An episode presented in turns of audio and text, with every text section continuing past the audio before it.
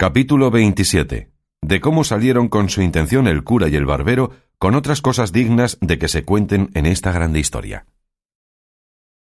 No le pareció mal al barbero la invención del cura, sino también que luego la pusieron por obra. Pidiéronle a la ventera una saya y unas tocas, dejándole en prenda una sotana nueva del cura. El barbero hizo una gran barba de una cola rucia o roja de buey, donde el ventero tenía colgado el peine. Preguntóles la ventera que para qué le pedían aquellas cosas. El cura le contó en breves razones la locura de don Quijote y cómo convenía aquel disfraz para sacarle de la montaña donde a la sazón estaba. Cayeron luego el ventero y la ventera en que el loco era su huésped, el del bálsamo, y el amo del manteado escudero, y contaron al cura todo lo que con él les había pasado, sin callar lo que tanto callaba Sancho. En resolución, la ventera vistió al cura de modo que no había más que ver. Púsole una saya de paño llena de fajas de terciopelo negro de un palmo en ancho, todas acuchilladas, y unos corpiños de terciopelo verde, guarnecidos con unos ribetes de raso blanco, que se debieron de hacer ellos y la saya en tiempo del rey Bamba. No consintió el cura que le tocasen, sino púsose en la cabeza un birretillo de lienzo colchado que llevaba para dormir de noche, y ciñóse por la frente una liga de tafetán negro, y con la otra liga hizo un antifaz, con que se cubrió muy bien las barbas y el rostro. Encasquetóse su sombrero, que era tan grande que le podía servir de quitasol, y cubriéndose su herreruelo, subió en su mula a mujeriegas, y el barbero en la suya con su barba que le llegaba a la cintura, entre roja y blanca, como aquella que, como se ha dicho, era hecha de la cola de un buey barroso. Despidiéronse de todos y de la buena Maritornes, que prometió de rezar un rosario, aunque pecadora, porque Dios les diese buen suceso en tan arduo y tan cristiano negocio como era el que habían emprendido. Mas apenas hubo salido de la venta, cuando le vino al cura un pensamiento, que hacía mal en haberse puesto de aquella manera, por ser cosa indecente que un sacerdote se pusiese así, aunque le fuese mucho en ello. Y diciéndoselo al barbero, le rogó que trocasen trajes, pues era más justo que él fuese la doncella menesterosa y que él haría de escudero, y que así se profanaba menos su dignidad, y que si no lo quería hacer, determinaba de no pasar adelante, aunque a don Quijote se le llevase el diablo. En esto llegó Sancho, y de ver a los dos en aquel traje, no pudo tener la risa.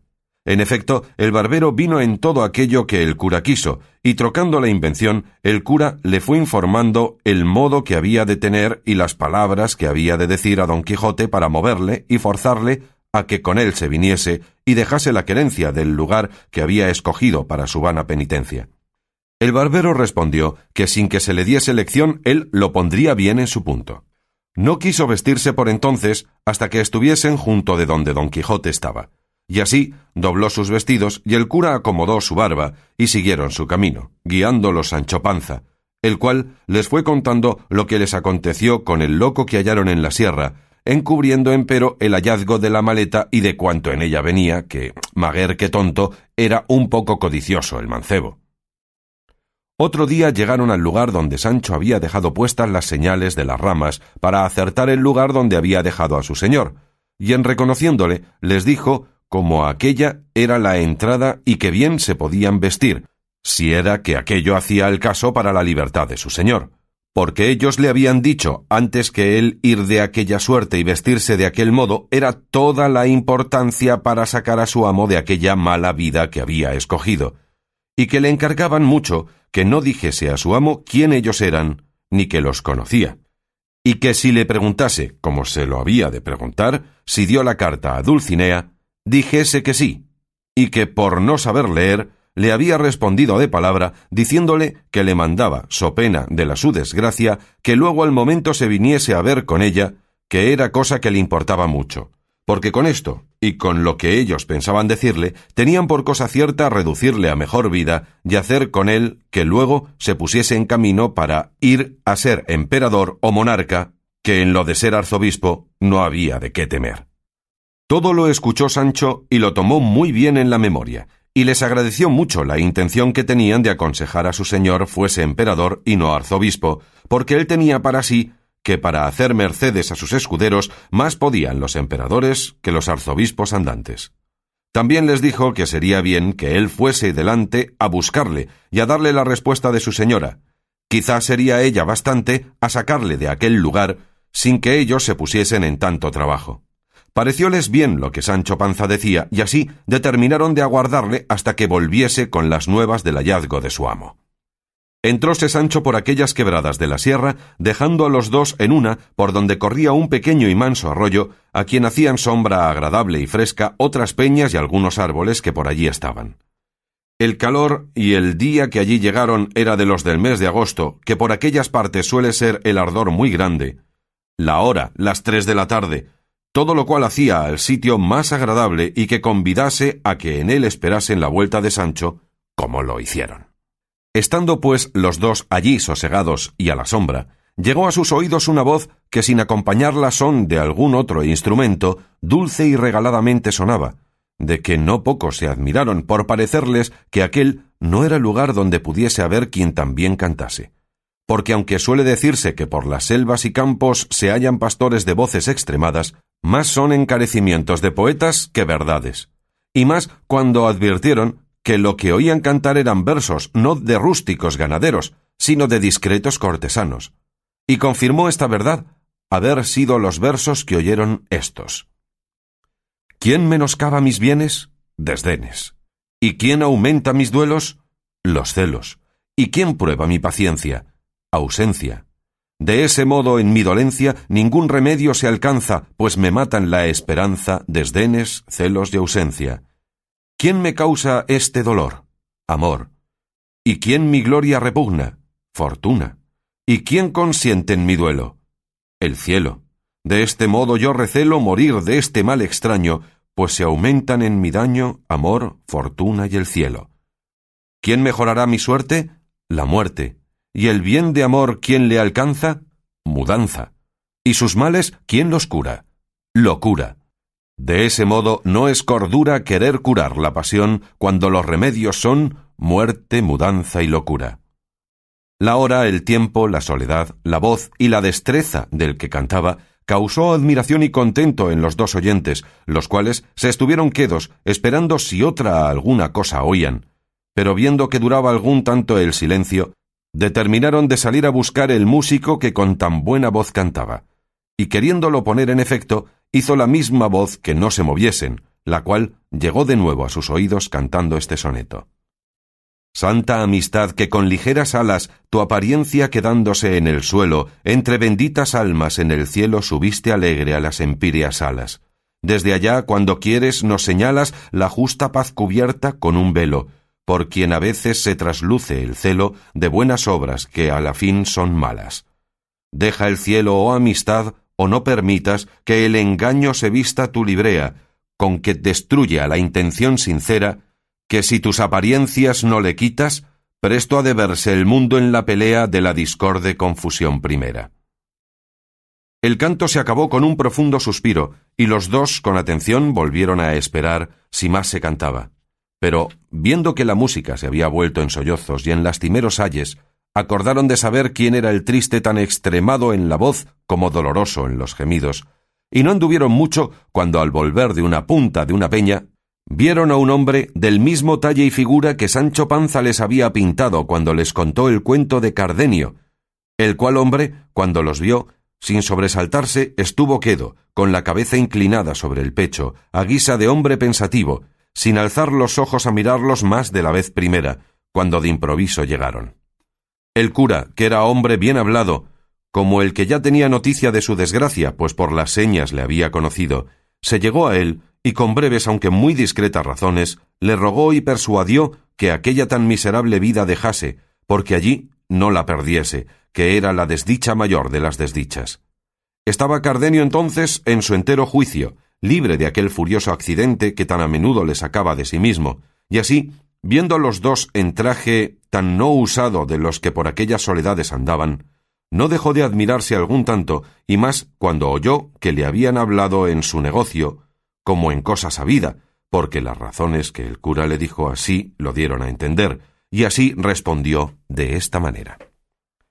Bien veo yo, señores, quien quiera que seáis, que el cielo, que tiene cuidado de socorrer a los buenos y aun a los malos muchas veces, sin yo merecerlo, me envía en estos tan remotos y apartados lugares del trato común de las gentes algunas personas que poniéndome delante de los ojos con vivas y varias razones cuán sin ella ando en hacer la vida que hago, han procurado sacarme de esta a mejor parte. Pero como no saben que sé yo que en saliendo de este daño he de caer en otro mayor, quizá me deben de tener por hombre de flacos discursos, y aun lo que peor sería, por de ningún juicio. Y no sería maravilla que así fuese, porque a mí se me trasluce que la fuerza de la imaginación de mis desgracias es tan intensa y puede tanto en mi perdición, que, sin que yo pueda ser parte a estorbarlo, vengo a quedar como piedra, falto de todo buen sentido y conocimiento. Y vengo a caer en la cuenta de esta verdad cuando algunos me dicen y muestran señales de las cosas que he hecho, en tanto que aquel terrible accidente me señorea, y no sé más que dolerme en vano y maldecir sin provecho mi ventura, y dar por disculpa de mis locuras el decir la causa de ellas a cuantos oírla quieren.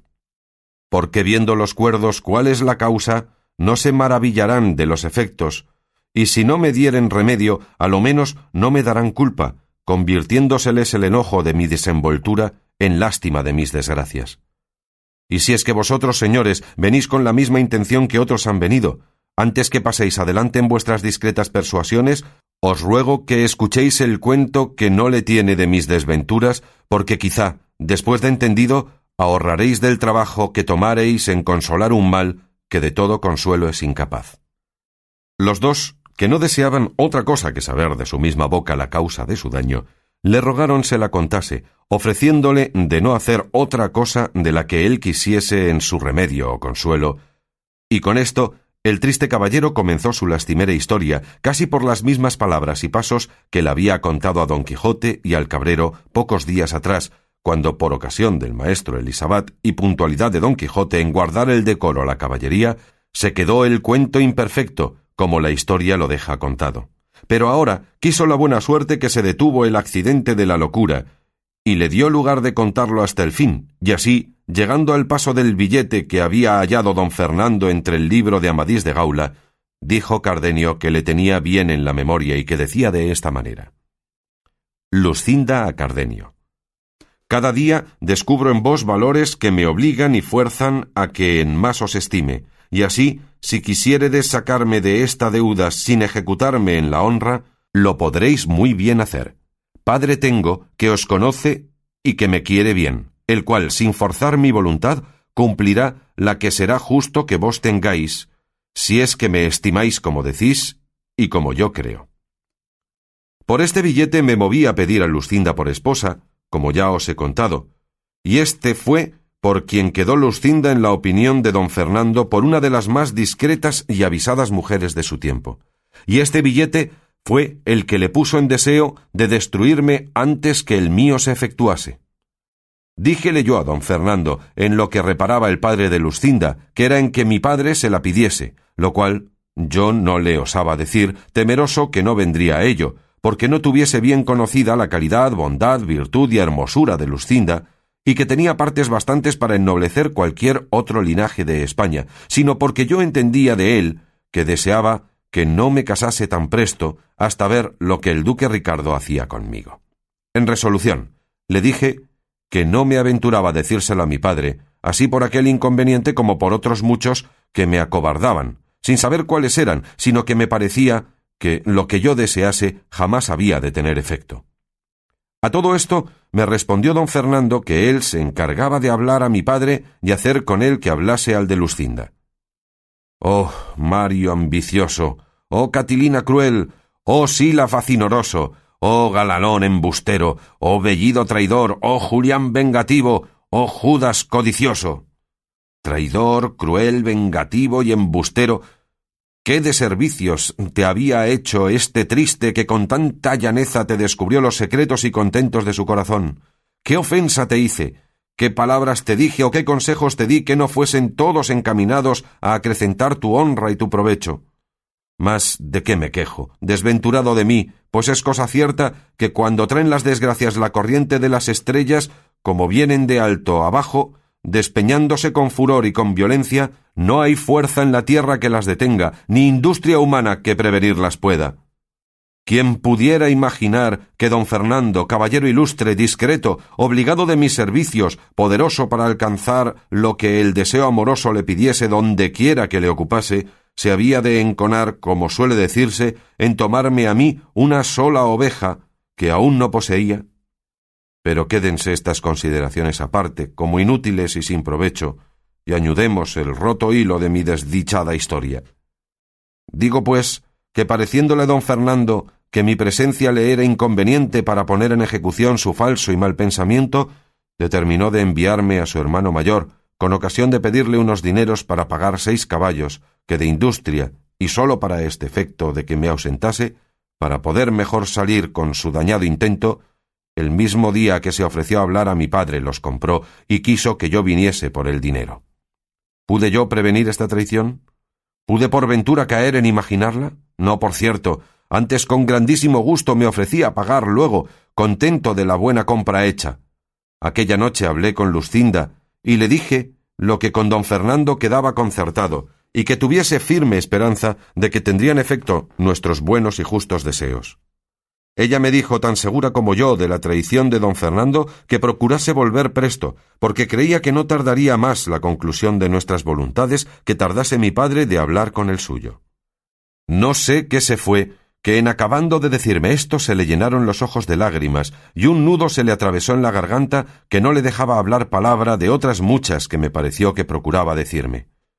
Quedé admirado de este nuevo accidente, hasta allí jamás en ella visto, porque siempre nos hablábamos las veces que la buena fortuna y mi diligencia lo concedía, con todo regocijo y contento, sin mezclar en nuestras pláticas lágrimas, suspiros, celos, sospechas o temores.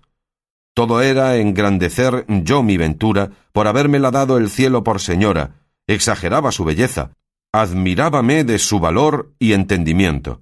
Volvíame ella el recambio alabando en mí lo que como enamorada le parecía digno de alabanza.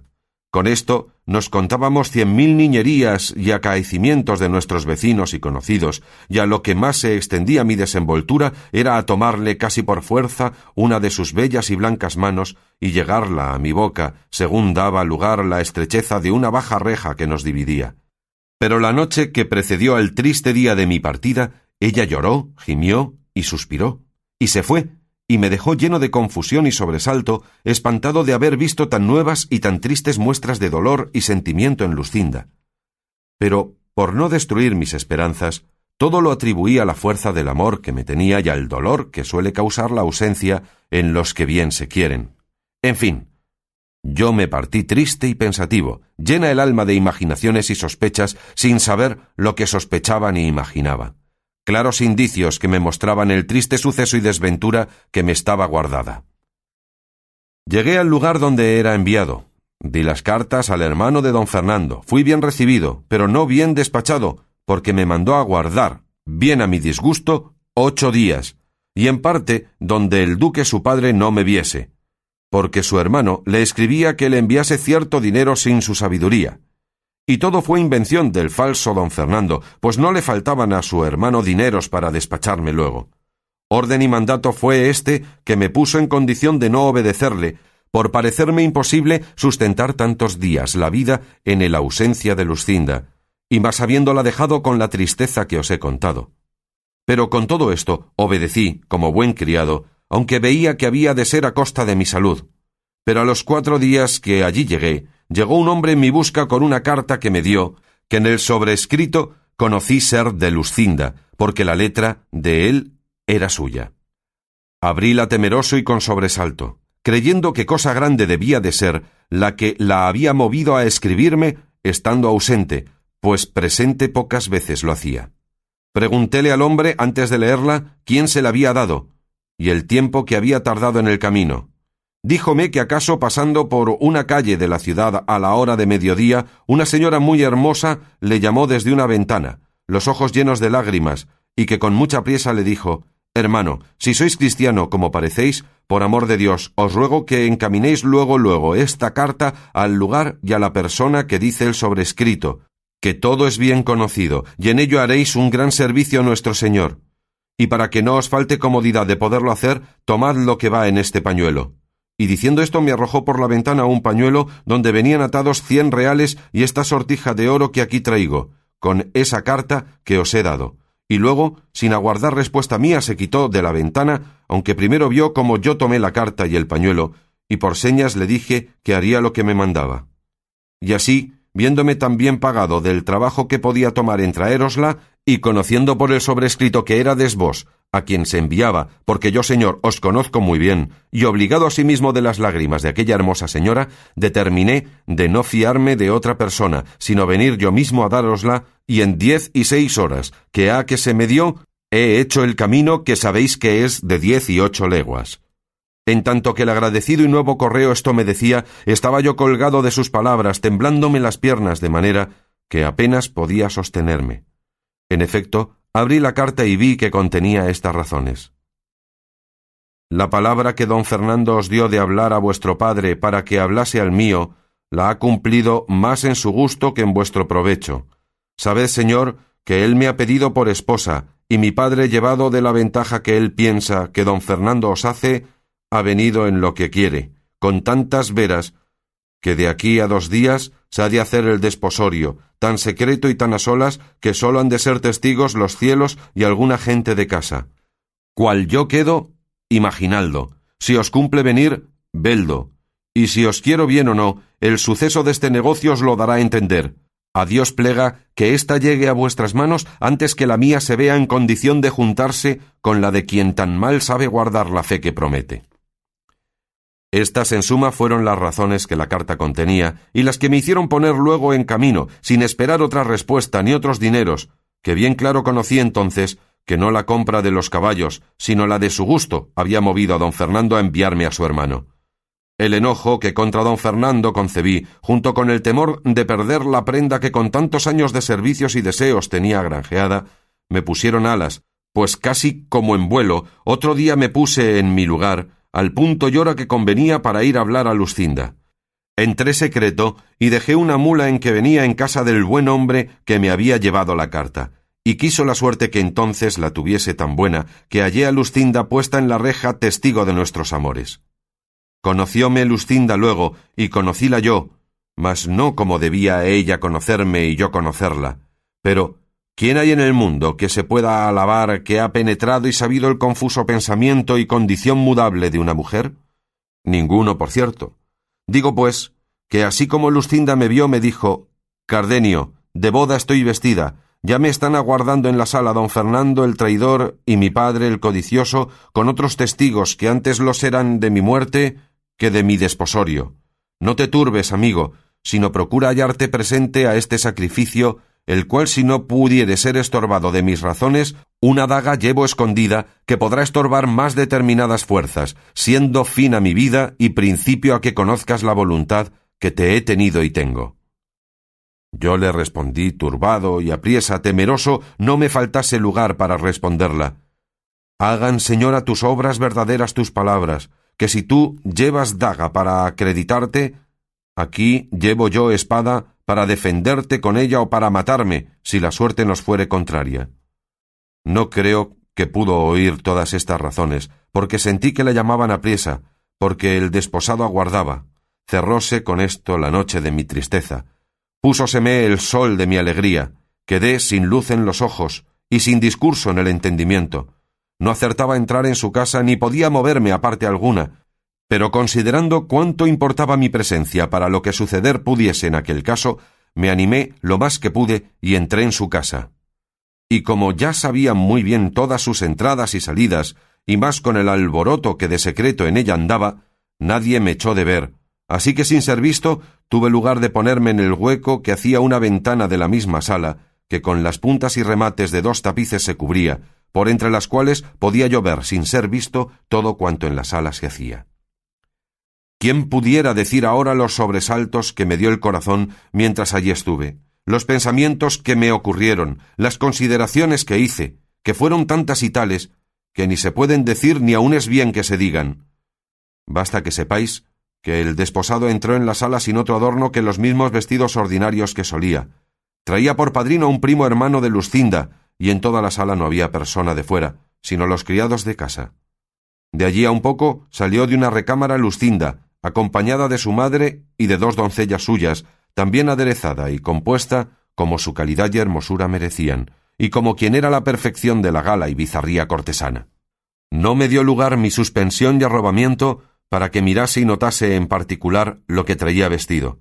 Sólo pude advertir a las colores que eran encarnado y blanco, y en las vislumbres que las piedras y joyas del tocado y de todo el vestido hacían, a todo lo cual se aventajaba la belleza singular de sus hermosos y rubios cabellos, tales que en competencia de las preciosas piedras y de las luces de cuatro hachas que en la sala estaban, la suya con más resplandor a los ojos ofrecían. Oh memoria, enemiga mortal de mi descanso. ¿De qué sirve representarme ahora la incomparable belleza de aquella adorada enemiga mía? ¿No será mejor, cruel memoria, que me acuerdes y representes lo que entonces hizo, para que, movido de tan manifiesto agravio, procure, ya que no la venganza a lo menos, perder la vida?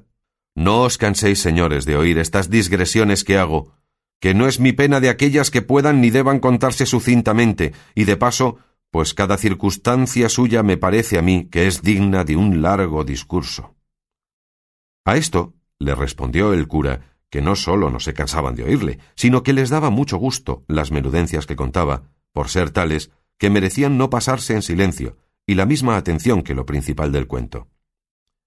Digo, pues, prosiguió Cardenio, que estando todos en la sala, entró el cura de la parroquia, y tomando los dos por la mano, para hacer lo que en tal acto se requiere, al decir ¿Queréis, señora Lucinda, al señor don Fernando, que está presente por vuestro legítimo esposo, como lo manda la Santa Madre Iglesia?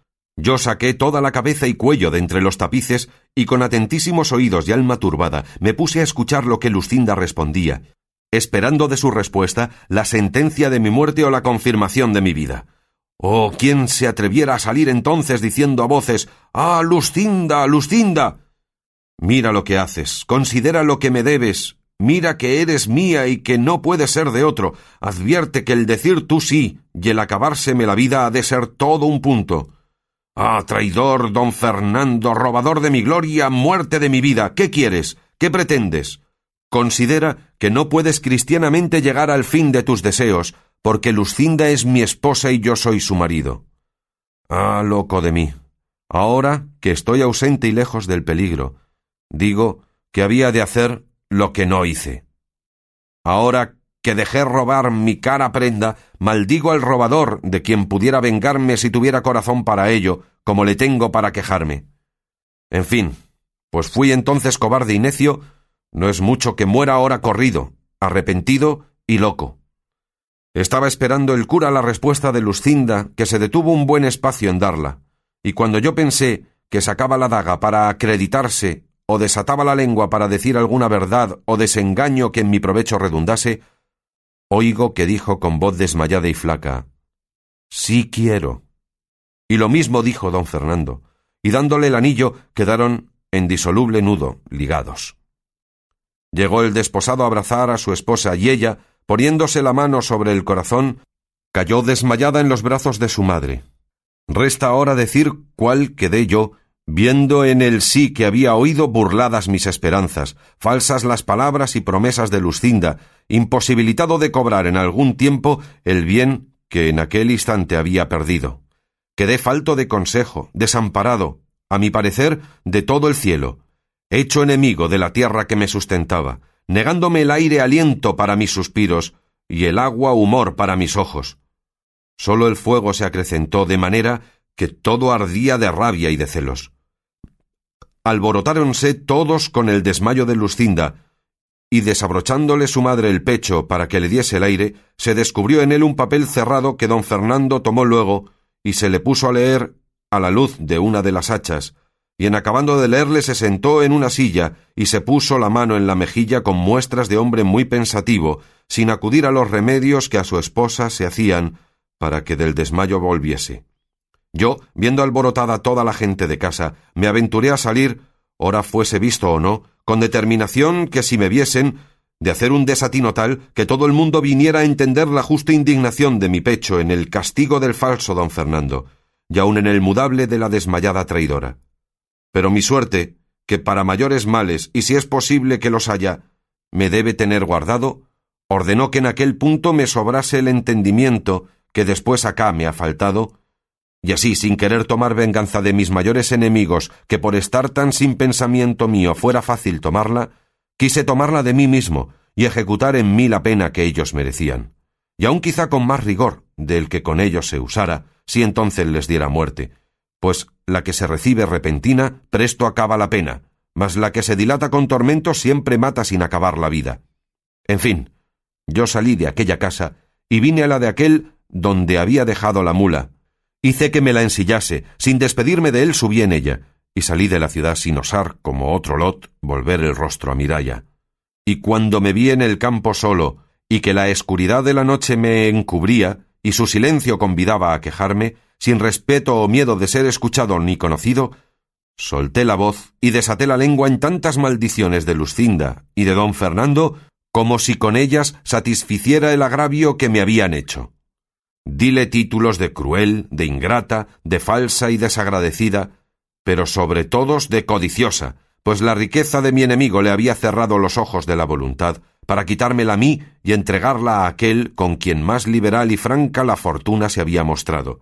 Y en mitad de la fuga de estas maldiciones y vituperios, la disculpaba diciendo que no era mucho que una doncella recogida en casa de sus padres, hecha y acostumbrada siempre a obedecerlos, hubiese querido condescender con su gusto, pues le daban por esposo un caballero tan principal, tan rico y tan gentilhombre, que a no querer recibirle se podía pensar que no tenía juicio o que en otra parte tenía la voluntad, cosa que redundaba tan en perjuicio de su buena opinión y fama.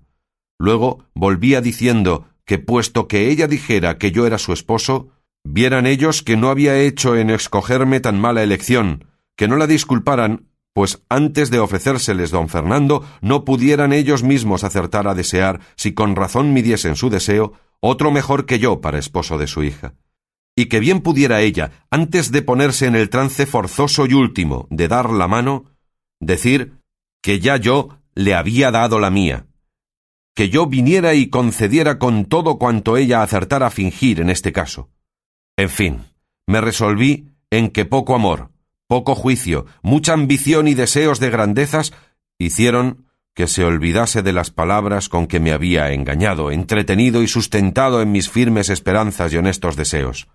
Con estas voces y con esta inquietud caminé lo que quedaba de aquella noche y di al amanecer en una entrada de estas sierras, por las cuales caminé otros tres días sin senda ni camino alguno, hasta que vine a parar a unos prados que no sé a qué mano de estas montañas caen, y allí pregunté a unos ganaderos que hacia dónde era lo más áspero de estas sierras. Dijéronme que hacia esta parte. Luego me encaminé a ella con intención de acabar aquí la vida, y entrando por estas asperezas, del cansancio y del hambre, se cayó mi mula muerta, o lo que yo más creo, por desechar de sí tan inútil carga como en mí llevaba. Yo quedé a pie, rendido de la naturaleza, traspasado de hambre, sin tener ni pensar buscar quien me socorriese. De aquella manera estuve no sé qué tiempo, tendido en el suelo, al cabo del cual me levanté sin hambre, y hallé junto a mí a unos cabreros que sin duda debieron ser los que mi necesidad remediaron, porque ellos me dijeron de la manera que me habían hallado y cómo estaba diciendo tantos disparates y desatinos que daba indicios claros de haber perdido el juicio. Y yo he sentido en mí después acá que no todas veces la tengo cabal, sino tan desmedrado y flaco que hago mil locuras, rasgándome los vestidos, dando voces por estas soledades, maldiciendo mi ventura y repitiendo en vano el nombre amado de mi enemiga, sin tener otro discurso ni intento entonces que procurar acabar la vida voceando, y cuando en mí vuelvo, me hallo tan cansado y molido que apenas puedo moverme. Mi más común habitación es el hueco de un alcornoque capaz de cubrir este miserable cuerpo. Los vaqueros y cabreros que andan por estas montañas, movidos de caridad, me sustentan poniéndome el manjar por los caminos y por las peñas por donde entienden que acaso podré pasar y hallarlo. Y así, aunque entonces me falte el juicio, la necesidad natural me da a conocer el mantenimiento, y despierta en mí el deseo de apetecerlo y la voluntad de tomarlo. Otras veces me dicen ellos, cuando me encuentran con juicio, que yo salgo a los caminos y que se lo quito por fuerza, aunque me lo den de grado, a los pastores que vienen con ello del lugar a las majadas. De esta manera paso mi miserable y extrema vida hasta que el cielo sea servido de conducirla a su último fin o de ponerle en mi memoria, para que no me acuerde de la hermosura y de la traición de Lucinda y del agravio de don Fernando. Que si esto él hace sin quitarme la vida, yo volveré a mejor discurso mis pensamientos. Donde no, no hay sino rogarle que absolutamente tenga misericordia de mi alma, que yo no siento en mí valor ni fuerzas para sacar el cuerpo de esta estrecheza en que por mi gusto he querido ponerle. Esta es, oh señores, la amarga historia de mi desgracia. Decidme si es tal que pueda celebrarse con menos sentimientos que los que en mí habéis visto, y no os canséis en persuadirme ni aconsejarme de lo que la razón os dijere que puede ser bueno para mi remedio, porque ha de aprovechar conmigo lo que aprovecha la medicina recetada del famoso médico al enfermo que de recibir no la quiere. Yo no quiero salud sin Lucinda, y pues ella gustó de ser ajena, siendo o debiendo ser mía, guste yo de ser de la desventura, pudiendo haber sido de la buena dicha. Ella quiso con su mudanza hacer estable mi perdición. Yo querré, con procurar perderme, hacer contenta su voluntad, y será ejemplo a los porvenir de que a mí solo faltó lo que a todos los desdichados sobra, a los cuales suele ser consuelo la imposibilidad de tenerle, y en mí es causa de mayores sentimientos y males, porque aún pienso que no se han de acabar con la muerte. Aquí dio fin Cardenio a su larga plática y tan desdichada como amorosa historia, y al tiempo que el cura se prevenía para decirle algunas razones de consuelo, le suspendió una voz que llegó a sus oídos, que en lastimados acentos oyeron que decía lo que se dirá en la cuarta parte de esta narración, que en este punto dio fin a la tercera el sabio y atentado historiador Cide Amete Benengeli.